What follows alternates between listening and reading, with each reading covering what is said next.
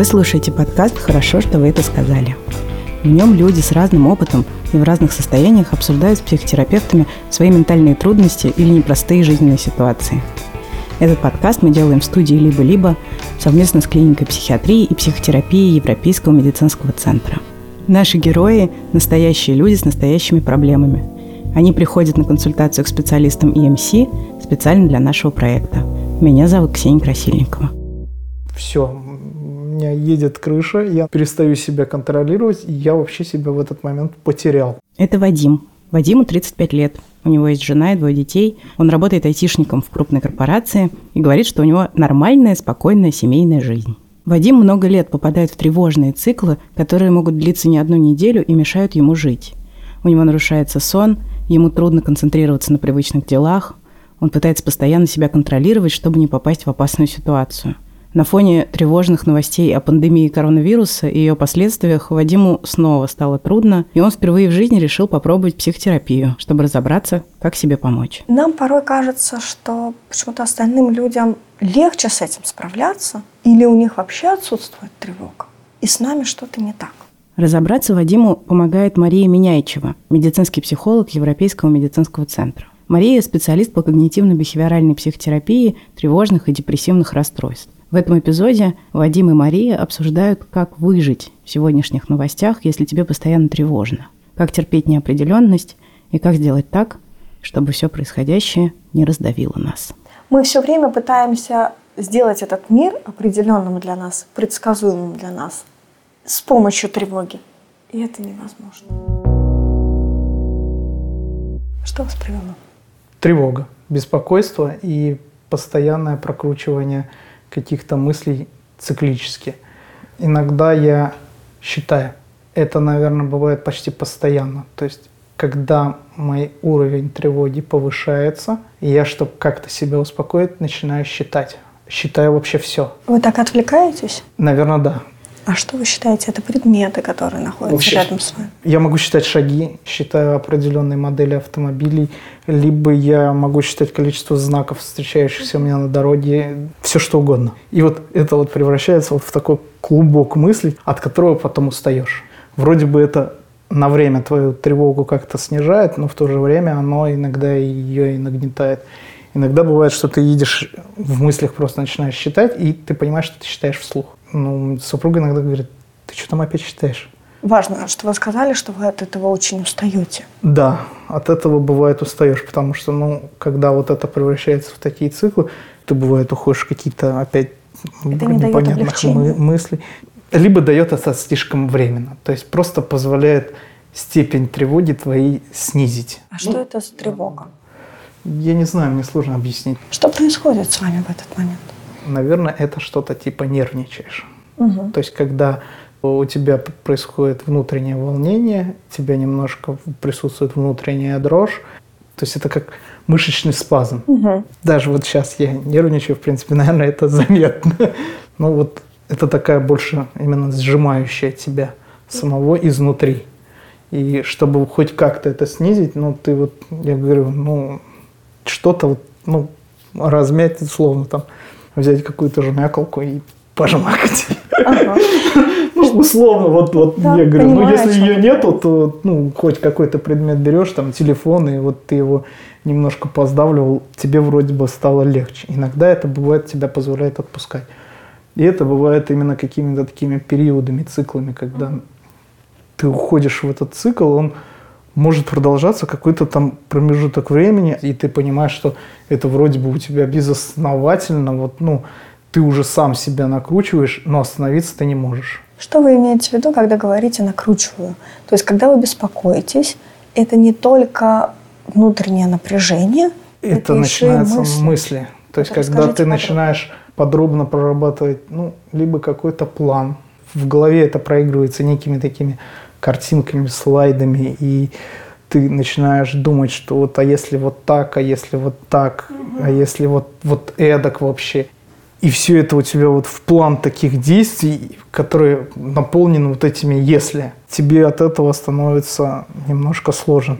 В голове это вот как циклом прокручиваешь, прокручиваешь, а потом уже думаешь, блин, я уже об этом тоже думал, но почему-то у меня мысль это опять возвращается, и она вот, вот, вот, вот так вот по кругу, как белка, и не отпускает. Да, и вы даже такое движение рукой сделали, как будто это заезженная пластинка, да, которая да, вот заживала кассету, и по кругу, по кругу. По кругу, по кругу, вот до тех пор, пока ты себя эмоционально и физически просто не вымотаешь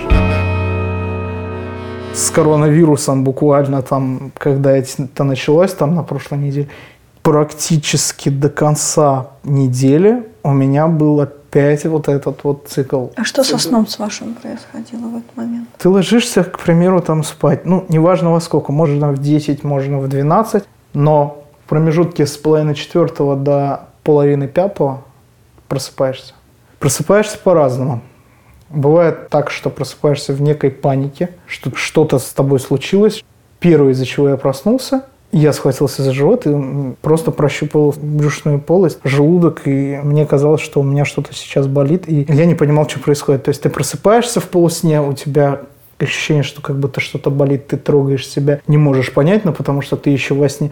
Но когда вот это осознание всего прошло, ты, естественно, уже проснулся, у тебя начинают мысли, блин, а что же мне приснилось? И тут начинается по кругу, а что-то меня беспокоит, не беспокоит. Пошел, сходил, вроде попил воды, и ты понимаешь, что ты опять начинаешь нервничать. То есть это начинает превращаться в то, что либо тебе хочется ходить куда-то, либо ты вот пытаешься, заставляешь себя лежать и говорить, что вот сейчас ты разбудишь всю семью. Не надо, ничего не делай.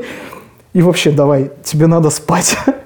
И эти мысли о том, что надо спать, они тоже какие-то тревожные, беспокоящие. Да, о том, что, что в конце концов сейчас семью я могу разбудить, сейчас я кому-то... Да, и вообще я не высплюсь. И вообще понимаешь, что, блин, опять какой-то цикл начался. Опять вот это вот бесконечное, ты не знаешь вообще, как же себя успокоить. То есть и ты начинаешь либо просто читать какие-то вообще отвлеченные статьи, а вот сейчас вот, допустим, я вот со второй недели я понимаю, что в принципе, интернет вообще опасно включать, потому что телевизор ты включаешь, здесь коронавирус, открываешь интернет, у тебя все сводки будут про коронавирус, хотя ты в принципе об этом не читаешь, но тем не менее все боковые рекламы, все об этом будут пестрить, и волей-неволей ты будешь заходить, и потом это опять может превращаться в некие такие тревожные состояния. Мы можем просто зайти за кофе кофейню около дома и увидеть на огромном телевизоре статистику Италии, Германии, России, Китая. Ну, я больше скажу, самое в интернете, наверное, что неприятно, это адаптация под личность. Если ты где-то находился, он отслеживает твою геолокацию и начинает тебе соответствующую рекламу и статьи кидать. Или если ты говорил о чем-то. Я этого стараюсь всячески избегать. Я стараюсь читать совершенно другие угу. статьи. То есть то, что просто мне нравится, там, условно читаешь там про автомобили, то, что не связано с какими-то внешними, так скажем, факторами. То есть это то, что больше такое хобби для души. Понятно, что, допустим, тот же коронавирус, он будет и в этих темах тоже, потому что если ты читаешь автоновости, ты понимаешь, что там идет остановка оборудования. Заводы встают из-за этого корона. Или же там читайте IT-новости и там это так или иначе присутствует, потому что там, допустим, какие-то компании поддерживают борьбу с коронавирусом, открывают бесплатные лицензии или там бесплатное обучение. И это все так или иначе упирается. Но надеюсь, что страха у меня нет заболеть им. По крайней мере, все лечится.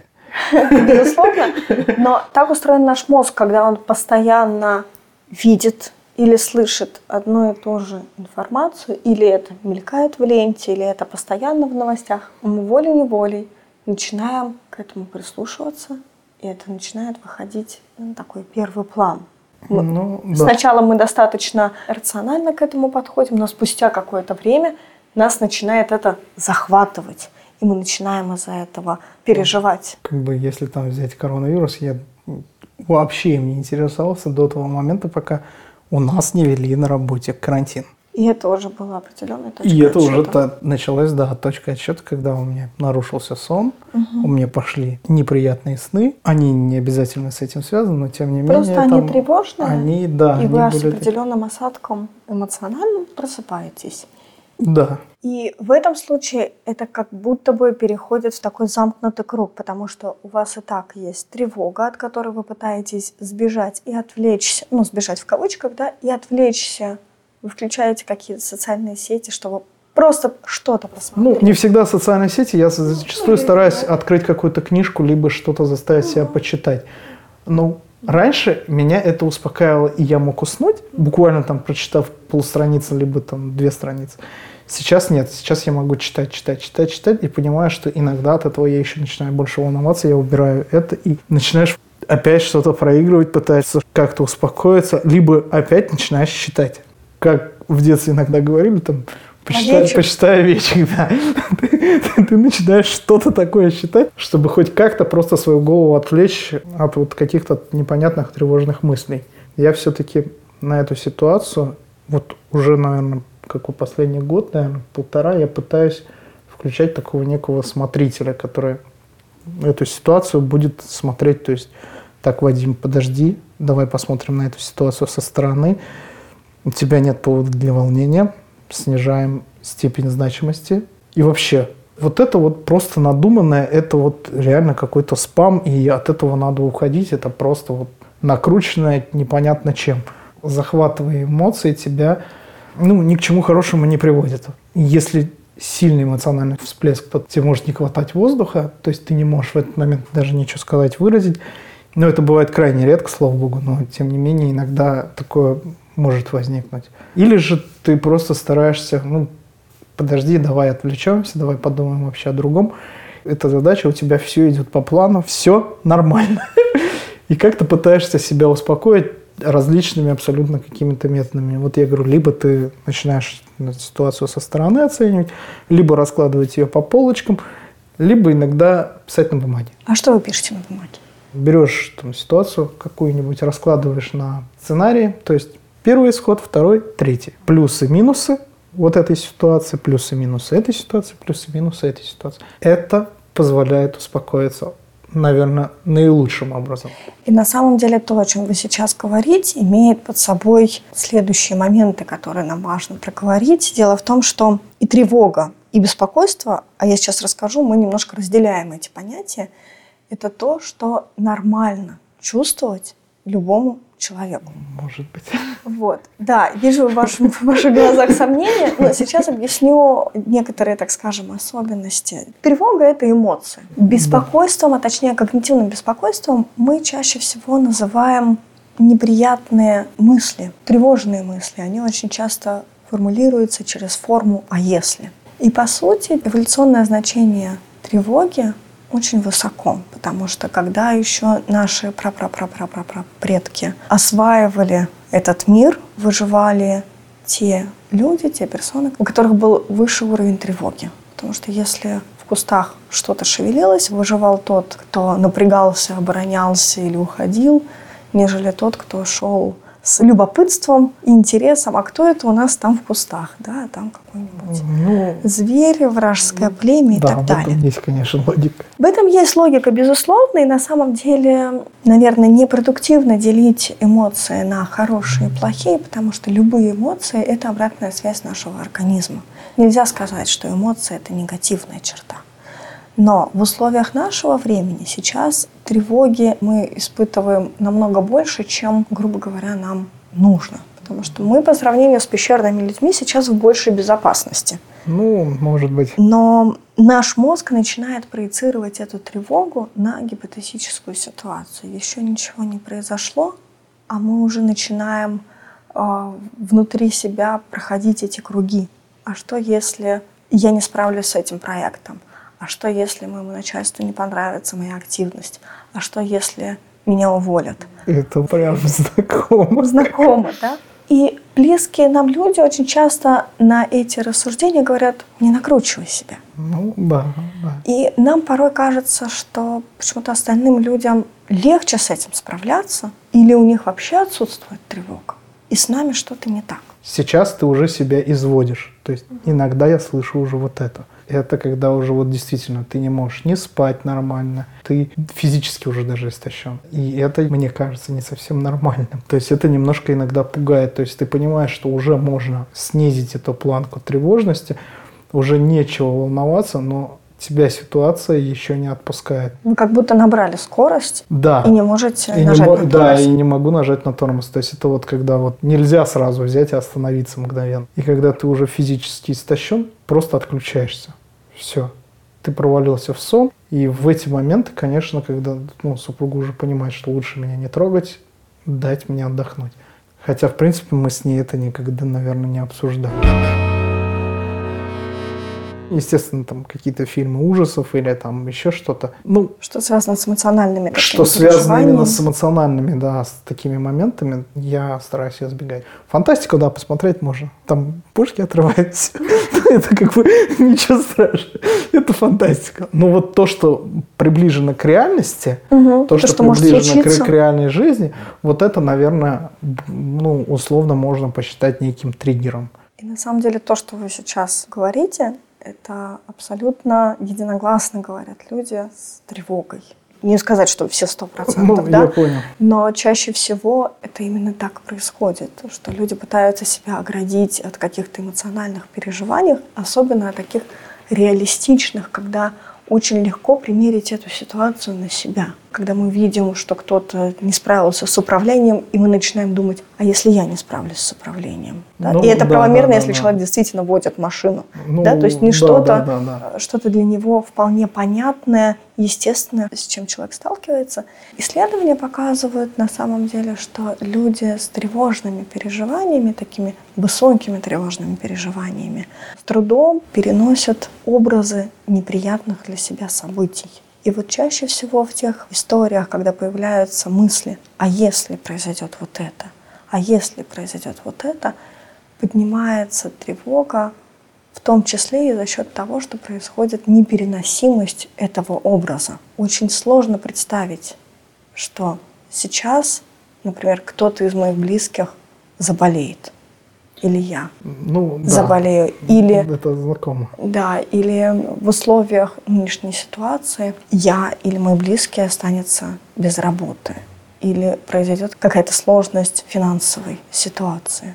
Сложно столкнуться с этим образом, сложно это представить, и люди начинают тревожиться, рассматривая тревогу как некий фактор, который может им помочь с этим справиться. То есть, если я боюсь, что я останусь без денег, или кто-то из моих близких заболеет, или я заболею, что я могу сделать, чтобы этого не допустить? И это то, что мы очень часто называем позитивным правилом тревоги. Это то, что поддерживает тревогу. Вот это вам знакомо? Тревожиться для того, чтобы подстелить себе Это знакомо. Солому. Это прям вообще как вот ситуация, когда ты понимаешь, что от этой тревоги тебе становится хорошо. Ты прорабатываешь сценарий, каких-то действий. И этот сценарий тебе позволяет выходить в плюс. Вот еще вот, допустим, если сказать, что мешает, наверное, все должно быть в некотором ритуале. Я должен встать именно после жены. Неважно, как она хочет спать, неважно, что она говорит, я готова понежиться и встану. Нет, я не встану до тебя. Ты должен позавтракать. И если ты понимаешь, что ты не укладываешься в свое время, и это тебя начинает сильно выводить из себя. То есть такой некий эмоциональный подрыв. Тебе очень сложно побороть тот факт, что, блин, я для себя считаю, что я опоздал, и все, у меня плохой день, он вообще пошел не по плану, я вообще после этого не собранный. Я приезжаю на работу, я понимаю, что для меня все, день потерян, я не знаю, что теперь я делать мне надо быстро перестроить свои планы, и это вот кажется некой такой катастрофой. И потом уже думаешь, блин, ну я схожу с ума. То есть как это побороть, ты не знаешь, и у тебя реально, у меня вот складывается ощущение, что все, у меня едет крыша, я перестаю себя контролировать, и я вообще себя в этот момент потерял. Да, и по всей видимости, контроль и определенный распорядок очень важен, определенный план. Да. Определенная структура дня дает вам ощущение предсказуемости. Оно ощущение спокойствия дает. То есть все у меня по полочкам разложено, все под контролем. ситуация, которая возникает в работе, это уже условно прогнозируемая ситуация. Угу. То есть там, да, они бывают там некие конфликты, но это как бы работа. Но вот эти ритуалы ты должен соблюсти. Если ты их соблюл, то условно для тебя кажется, что все, ты готов ко всему, день отлично начался. Если что-то в этом дне было изменено, то есть я до какой степени скажу, я вышел из метро, я звоню родителям. Угу. Все, то есть у меня все до такой степени отлажено. отлажено, и если что-то в этом нарушается, то у меня появляется опять тревога. Элементарно даже там может выйти из ситуации, когда там родители не взяли трубку, ага, что-то не то. Или вот сейчас с вот этим введением карантина угу. твой день сильно изменился. И, возможно, именно по этой причине я всю ту неделю не мог нормально спать. Вас Возможно, выбило из колеи, из да, привычного потому ритма. что мой ритм кардинально сменился, начиная там с пятницы или с четверга, позапрошлой недели. И все, и для тебя кажется, что вот сейчас, блин, день не тот, он не такой. Тут много разных моментов. Mm-hmm. То есть тебе начинает казаться, вот сейчас вот к этому всему работодатель привыкнет, он запустит какой-нибудь проект по реинжинирингу бизнес-процессов, начнет сокращать людей, и вообще ты завтра останешься без работы. Да. То есть, и потом еще как-то мысли идут. Это не конечные? Это не конечные. Их много разных. И угу. тут весь этот угу. коронавирус, и этот карантин, и вообще вот это все, это ты понимаешь, что какой-то сумасшедший дом. А потом вы заходите в интернет что-нибудь почитать, это и на соседних все... вкладках это прям да. вибрирует красным да, цветом, да, да, да, да, сводки. Да вы слышите это просто проходя мимо, не знаю, комнаты да. с телевизора. Да. Даже не обязательно искать эту информацию, она находит вас сама. Так оно есть. Когда мы проговариваем какие-то вещи, которые нас тревожат, а с другой стороны еще понимаем, почему это возникает, нам становится легче. Чаще всего тревога возникает в тот момент, когда у нас возникает неопределенность.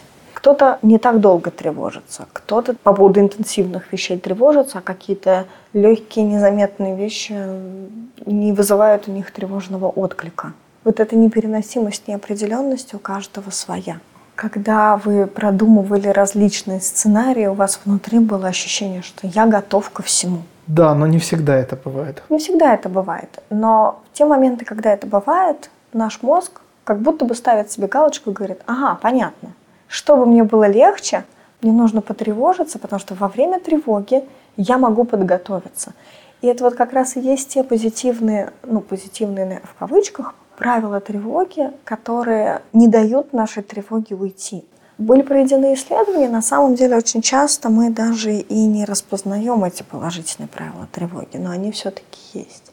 Потому что где-то это идея о том, что я могу к чему-то подготовиться, где-то идея о том, что если я тревожусь, значит, для меня это действительно важно. И как я могу не тревожиться, если это важная для меня вещь? И очень часто бывает так, что мы больше обращаем внимание на эмоциональные проявления и на то, что происходит с нашим телом, и на основании этого делаем какой-то вывод. Ну, грубо говоря, мы читаем какие-то новости, в этот момент чувствуем, как бьется наше сердце или как э, потеют наши ладони ну, это все происходит очень быстро, да, зачастую мы это не осознаем, но возникают такие связки когнитивные о том, что, ага, у меня потеет в ладони, значит, это действительно опасно, или это действительно страшно, то, о чем я читаю. Я да, на это да, действительно да. могу реагировать. И нам сложно как-то работать с тревогой или с когнитивным беспокойством до того момента, как существует эта связка. Нам важно ее разрывать. Как с этим быть? Как справляться с беспокойством? Наверное, это важный вопрос. Да, это, наверное, самый важный.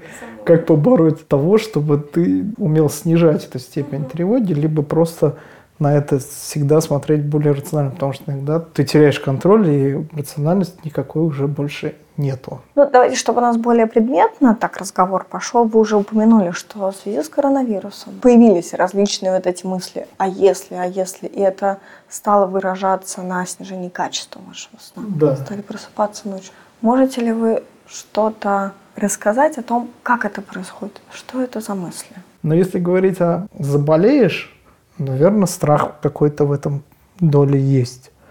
Ну, наверное, здесь я бы сказал, что, наверное, это разумная доля страха. Но маску я не одену. Я не схожу с ума до так, той степени, что я понимаю, что маски это не такой эффективный метод защиты. И для самого себя я сделал вывод, что ну, зачем ее одевать, если это не самый эффективный метод защиты. И здесь вы как будто бы можете обрубить эти да, тревожные ты, ну, мысли, вот, вот но тут, в плане работы. Но в плане работы это не, я, работает. я, это не работает. Это все это начинает выбивать тебя из колеи.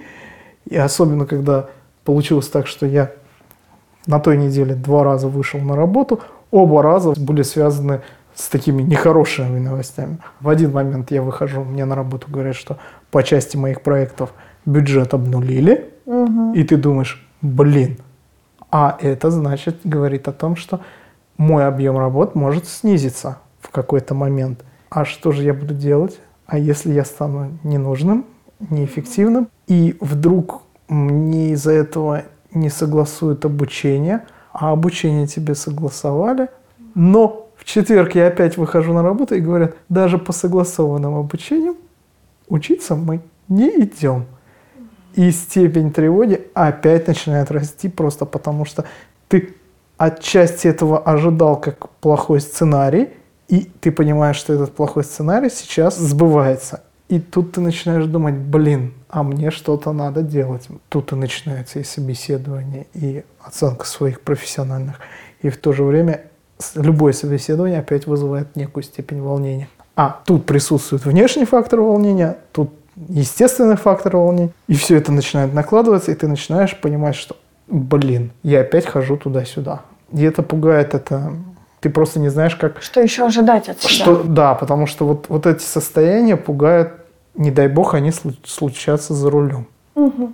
То есть вот здесь ты себя начинаешь контролировать втройне, наверное, потому что особенно если ты едешь с детьми, и если появляется какое-то волнение или тревога, ты начинаешь ее всячески Подавлять. подавлять и говорить, что давай, ты понервничаешь тогда, когда ты выйдешь из-за Мгм. руля. И это помогает? Иногда ты просто начинаешь считать.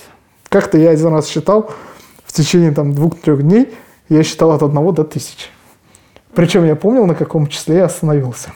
А, это то есть, То есть не это- за день тысяча. Да, это вот я считал несколько дней до тысячи. То есть я помнил, на каком числе я остановился, и потом я с этого числа начинал считать дальше. Ну, по всей видимости, это ваш способ переключиться с этих неприятных, Да, негативных наверное, переживаний. наверное, вот именно так. Да, и вот эту пластинку «А если?», «А если?» с ее слайдами, с ее образами неприятными как-то загасить Да. и перейти на что-то другое, отвлечься. Это такой прием, который очень часто да, и с детьми делают, когда, не знаю, там берут кровь из пальца, а в этот момент мама Да, говорит, ой, да, смотри, да, у да, нас да, тут да, что-то, ой. Ну или ребенок начинает сильно там баловаться, ты начинаешь его просто переключать для того, чтобы он просто от этого отвлекся. Да. Здесь, наверное, это именно вот, Мгм. потому что есть дети, я применяю абсолютно эти методики. Это вот прям ровно то же самое. Но при этом сама тревога, она просто на какой-то момент отходит.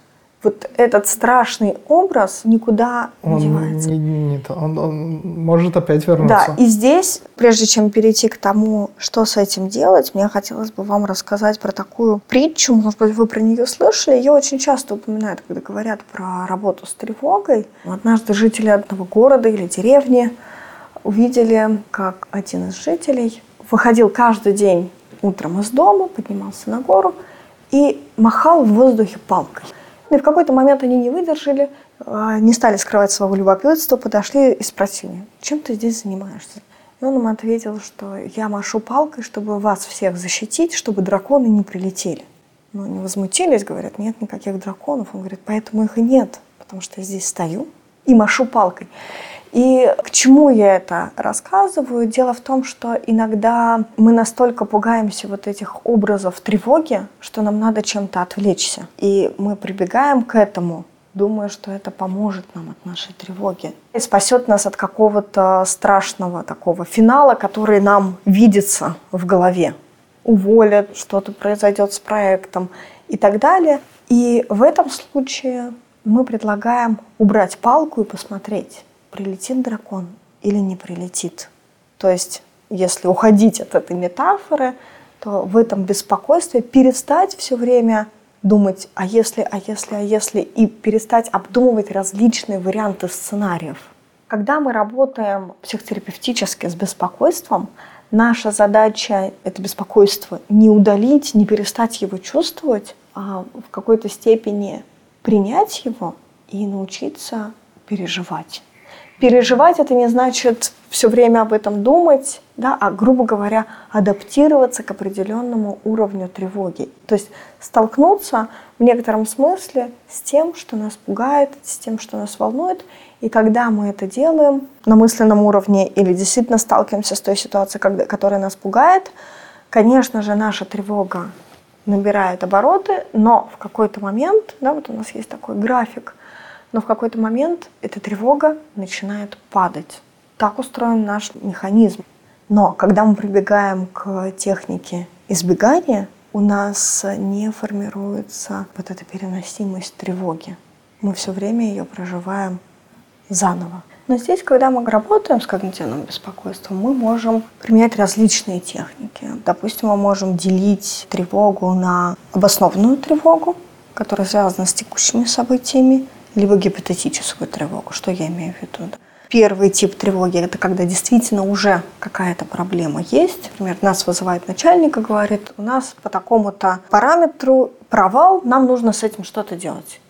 И у нас возникает тревога, и она помогает нам что-то мобилизировать. И мы справляемся с поставленной задачей. А бывает гипотетическая тревога, когда еще ничего не произошло. А мы уже думаем о том, что меня могут уволить, а потом меня не возьмут, а мое резюме будет неконкурентоспособным и так далее. И нам очень важно понимать, что если тревога связана с какой-то реалистичной ситуацией, я действительно вот в данный момент сейчас потерял работу.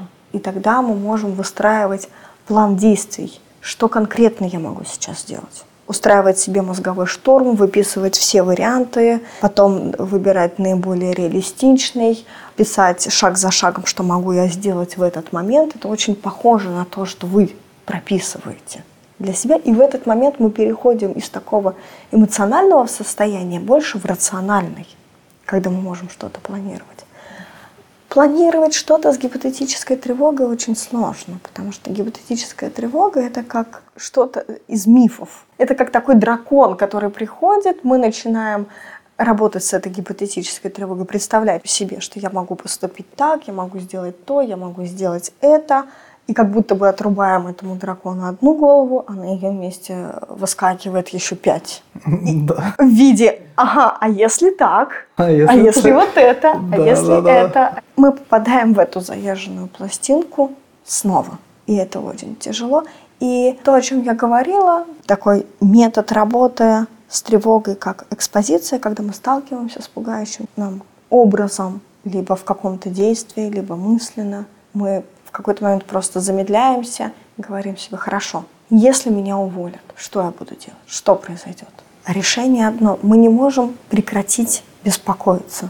Беспокоиться – это нормально. Мы не можем ему как-то противостоять, то есть усилием воли перестать о чем-то думать и так далее. Важно просто посмотреть этому страху в глаза.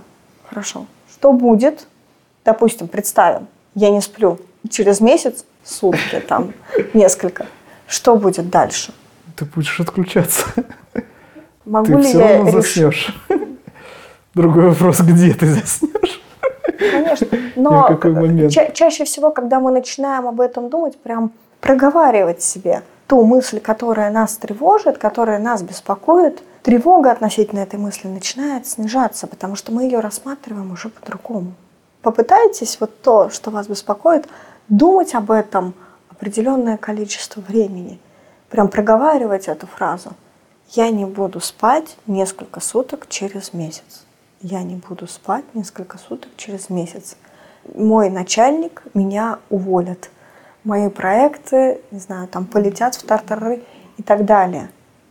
То, что для вас эмоционально значимо, проговаривая это несколько раз, вы поймете, что с определенного момента тревога и значимость этой мысли начинает падать, потому что уже приглушаются эмоциональные процессы, включаются рациональные. Потому что на какой-то минуте мы уже начинаем думать, ну хорошо, окей, меня уволят, ну составлю резюме, я буду искать новую работу и так далее. Если это ужасная вещь, которую я так боюсь, который меня так отталкивает, произойдет, это не раздавит меня. Неопределенность будет с нами всегда. Она будет выше, ниже, но так устроен наш мир. В нем нет никогда да. чего-то узнаваемого. Есть внешние факторы, есть внутренние, есть... Безусловно. Есть что-то, на что мы не можем повлиять. Ну, условно, да. Тот же коронавирус. Коронавирус, то, что сейчас происходит с курсом евро, доллара, мы не могли на это повлиять. Множество людей взяли путевки и планировали куда-то поехать. И они тоже не могли это никак предсказать.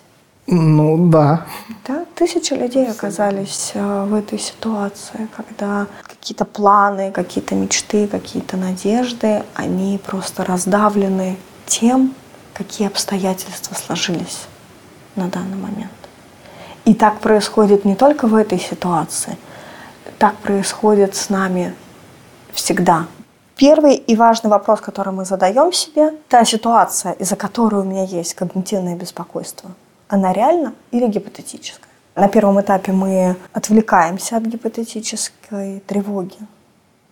Мы начинаем что-то делать, с кем-то разговаривать. Любые способы переключения, потому что нам важно, чтобы сформировался навык.